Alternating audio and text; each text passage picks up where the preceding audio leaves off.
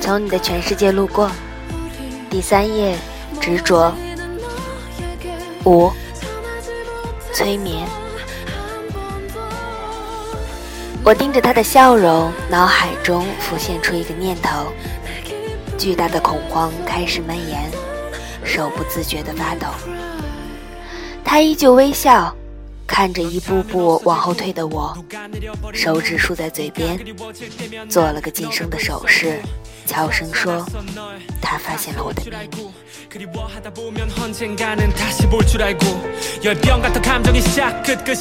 一九九八年我有个高三同学叫葛军他的爱好跟人不同估计从《法制日报》之类的东西上看到催眠这一玩意儿，开始热衷于此。有次自习课，老师在前面批卷子，他在众目睽睽下，施施然走上去，对着五十多岁的老头说。现在闭上眼睛，感觉到海洋和蓝天，脱光衣服跳进去吧，让温暖包裹你的肌肤。好的，我数到五，你就立刻在卷子上打一百分。一、二、三、四、五，全场鸦雀无声。老头缓缓放下笔说：“要是我脱光衣服能让你真的考一百分的话。”我倒不是很介意。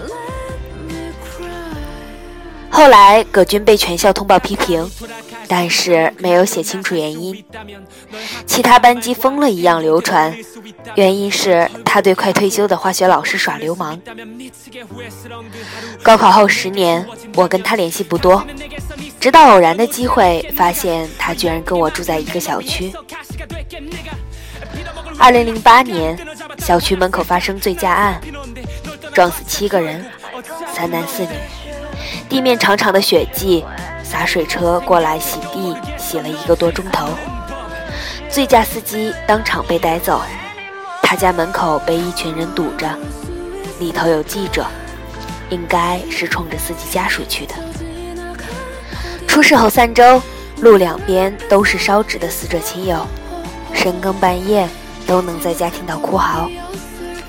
天一黑。小区就阴森森，门口传来悠悠的哭声。老人说：“七个枉死的冤魂在认回家的路。”这段时间，大家晚上还是不要出门的好。一天因为加班，回家后半夜一点多，出租车司机看过报纸，只肯停在小区门口。走进大门，已经没有人。我绕过一堆堆还在冒青烟的纸钱。突然感觉背后凉飕飕的，鸡皮疙瘩蓦然起来，不敢回头，加快脚步往前。我能听到脚步声，比我的慢一拍。然后有人喊我：“张佳佳，你是不是张佳佳？”我一回头，看见的是个雪人，路灯下全身深红色，雪滴滴答答的。面容狰狞，向我扑过来，我吓得当场晕过去。醒过来，躺在家里床上，葛军微笑着递给我一杯热茶，我目瞪口呆。葛军说他当时也刚巧回家，碰到了我，于是对我催眠开了个玩笑。我结结巴巴地说那个雪人，葛军微笑着说是幻觉。我说：“那我是怎么进家门的？”葛军说：“被催眠了。”我指挥你认路到家，自己开门。我猛地跳下床，惊恐地看着他。葛军拿起手机冲我晃晃，我一瞧，才两点，也就是说，整个过程不到十分钟。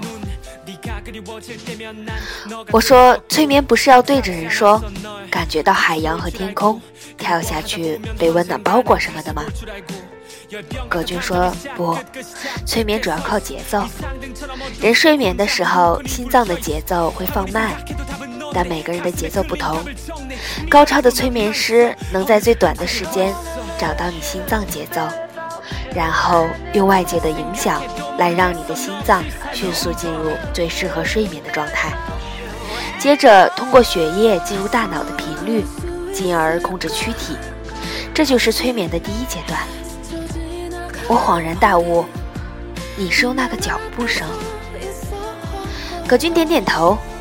我说：“按你的讲法，如此轻松的催眠别人，又能够控制对方，想让他干嘛就干嘛，那岂非很危险？”葛军说：“是的，这个世界很危险。”我想了想说：“那环境很嘈杂的话，就没有办法催眠了吧？”葛军摇摇头。不管安静还是嘈杂，都比较容易。我甚至可以将催眠的节奏完整的录入音乐里，变成彩铃。你一打通我的电话，就被催眠了。我不可思议地看着他，所有人吗？他沉默了一会儿，说：“只是对部分人有效，尤其是自我意识强烈、容易不耐烦、爱对自己发脾气。”这种人最会被外界环境干扰，比如坐火车特别容易犯困的，一到半夜就饿的，起床就控制不住上网欲望的，手机装满软件的，这类人被催眠的概率远超过其他人。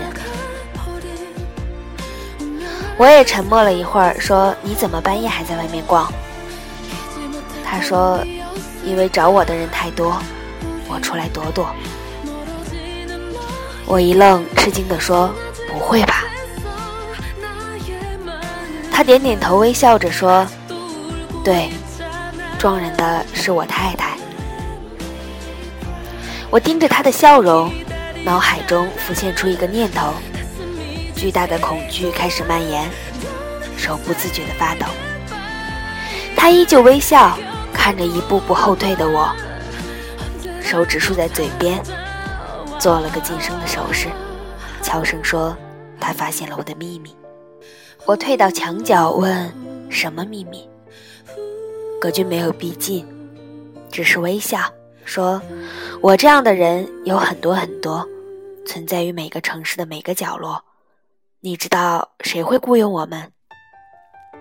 没等我回答，他继续说：“别猜了，来，一，二。”三、四、五，你家的房子该拆迁了。